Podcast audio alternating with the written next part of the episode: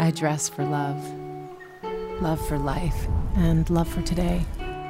Une musique inspirante en fond, des mannequins belles au naturel qui se promènent dans des champs en nous susurrant des mots rassurants. Voilà à quoi ressemblent les dernières publicités des grandes marques de fast fashion. Love can come in different shapes, but never let it be a stranger. Because on this planet Les consommateurs sont de plus en plus conscients de l'impact néfaste de la fast fashion sur l'environnement. Pour y remédier, certaines marques ont sorti leur meilleur argument marketing. En 2011, H&M a créé sa nouvelle collection, Conscious, un style éco-responsable. Bien évidemment, tout cela n'est que du pur marketing. Le greenwashing ou éco-blanchiment est une méthode de marketing consistant à communiquer auprès du public en utilisant l'argument écologique. Si on se penche sur la composition de ces vêtements, on remarque qu'ils sont principalement faits grâce à des tissus synthétiques. Dans un pull dit 100% laine, on y retrouve du polyester, de l'acrylique et de l'élastane. La marque suédoise propose également à ses consommateurs de recycler leurs vieux vêtements en les déposant en magasin. Pour cette bonne action, le client est récompensé par 15% de réduction sur son prochain achat. En réalité, ces vêtements ne sont pas recyclés mais brûlés. En effet, selon l'enquête du programme danois Operation X, H&M a incinéré plus de 60 tonnes de vêtements tout à fait utilisables. En août 2019, l'autorité norvégienne de la consommation accuse la marque d'avoir commercialisé la collection Conscious de manière trompeuse. Cependant, d'un point de vue légal, on ne peut rien faire. En effet, le greenwashing n'est pas puni en France ni dans l'Union européenne. En 2009, l'autorité de régulation professionnelle de la publicité avait publié quelques recommandations quant aux arguments écologiques utilisés dans les campagnes publicitaires. Toutefois, ce ne sont que des recommandations, donc aucune contrainte ni de sanction en vue. Si le gouvernement ne peut pas agir de manière globale, que pouvons-nous faire en tant que consommateurs? Alors cela va paraître très simpliste, mais nous pouvons tout simplement arrêter d'acheter dans ces marques et nous tourner vers des marques plus éthiques. De nouvelles marques proposent des alternatives plus soucieuses de l'environnement, comme Oli Lingerie. J'ai rencontré Mathilde, cofondatrice de cette marque éco-responsable.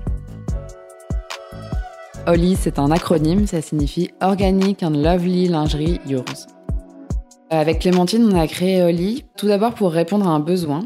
On est parti en échange ensemble un an à Berlin. Euh, lors de cette année, dans cette ville qui est quand même très verte, euh, très écolo, on a eu envie de faire du shopping de façon un peu plus responsable. Paradoxalement, c'était plus facile de trouver des baskets éthiques que des culottes éthiques, alors même qu'on parle d'une zone du corps qui est quand même assez sensible et fragile, bah, surtout chez les femmes. Et on s'est lancé officiellement à la fin de l'année 2016 avec une campagne de crowdfunding sur Ulule. On avait quatre modèles de culottes en coton biologique avec des petits détails en tuiles dentelles européens, des teintures sans produits nocifs. On avait trouvé un atelier en Hongrie. Et cette campagne a super bien marché. On a fait euh, plus du double de l'objectif à terme. Et ça a permis de valider le projet, de savoir que d'autres femmes que nous avaient envie de lingerie euh, éthique et jolie. Et aussi bah, de récolter les fonds nécessaires au lancement de la première production. Pour subvenir aux besoins et aux attentes des consommatrices, Oli prend soin de choisir les meilleurs tissus.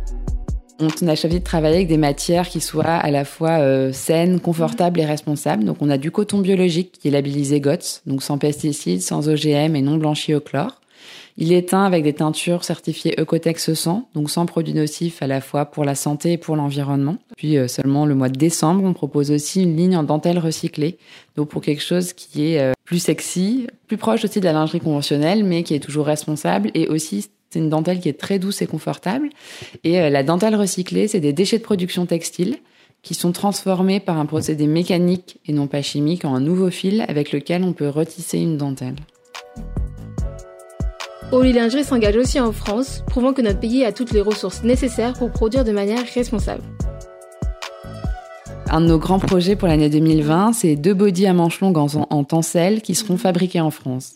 Le tencel, c'est une fibre à base d'eucalyptus, donc une fibre végétale qui est euh, à la fois douce et responsable. Pour ces deux modèles de body, on a choisi de les faire fabriquer en France. On a trouvé un atelier euh, à Marseille. Yves Saint Laurent disait s'habiller est un mode de vie. Alors adaptons notre consommation à un mode de vie plus sain. Je tenais aussi à vous présenter une jeune marque éthique qui me tient vraiment à cœur, Le Carité. Je laisse Zaina, la créatrice, vous présenter sa marque. L'aventure Le Carité, ça a commencé l'été dernier. J'ai commencé un podcast où j'interviewe des entrepreneurs issus de la diversité. Et au fur et à mesure de ces entretiens, ça m'a donné moi envie euh, de concrétiser mon projet entrepreneurial. Et il se trouve que depuis très longtemps, je suis une grande consommatrice de bougies et que c'est des bougies qui n'avaient pas forcément une composition qui était saine. Donc je me suis dit pourquoi pas créer mes propres bougies et c'est là que sont nées les bougies Le Carité. Donc j'ai déposé ma marque à partir de novembre 2019. Le but euh, de l'univers Le Carité, c'est de donner de la force aux personnes qui soit écoutent le podcast, soit regardent euh, l'art digital sur euh, Instagram, les personnes qui ont envie de se réconforter et qui allument une bougie. Le but, c'est de leur donner de la force, de la lumière et de les encourager dans tout ce qu'elles font. C'est aussi des bougies qui sont à base de beurre de karité, de cire de soja, d'huile d'amande douce et avec du parfum de grâce. Et au niveau de la production, c'est une production qui est artisanale, c'est-à-dire que les bougies, elles sont fabriquées euh, à la maison et elles sont fabriquées et coulées à la main, donc avec les ingrédients que je t'ai cités avant. Elles sont produites euh, en quantité limitée, dans le sens où comme c'est des bougies qui sont faites dans des contenants qui ont déjà eu une première vie, au niveau euh, des quantités des bougies et des éditions, euh, bah, j'ai différentes tailles de verre, j'ai différentes sortes de verres, donc du coup, c'est des éditions de bougies qui sont limitées, tout simplement. On peut me retrouver en ligne sur mon e-shop, donc c'est www.lecarité.fr. On peut me retrouver sur Instagram, lecarité. On peut me retrouver sur Pinterest aussi. Donc j'ai une page Le Carité et sur Facebook Le Carité Paris. Et je suis aussi distribuée depuis pas longtemps dans un concept store à Stalingrad qui s'appelle les kiosques éthiques. Donc euh, si vous voulez me voir et aussi sentir les bougies en acheter, n'hésitez pas à passer le vendredi. Donc c'est au métro Stalingrad à la sortie. Merci beaucoup d'avoir écouté ce podcast. Toutes les sources et les références sont en description. Retrouvez l'intégralité de nos podcasts sur toutes les plateformes de streaming. Pour soutenir Genre, n'hésitez pas à nous laisser 5 étoiles et un commentaire sur Apple Podcasts. N'oubliez pas de nous suivre sur Instagram à genre-les podcasts et Twitter à genre les podcasts tout attaché. À la semaine prochaine.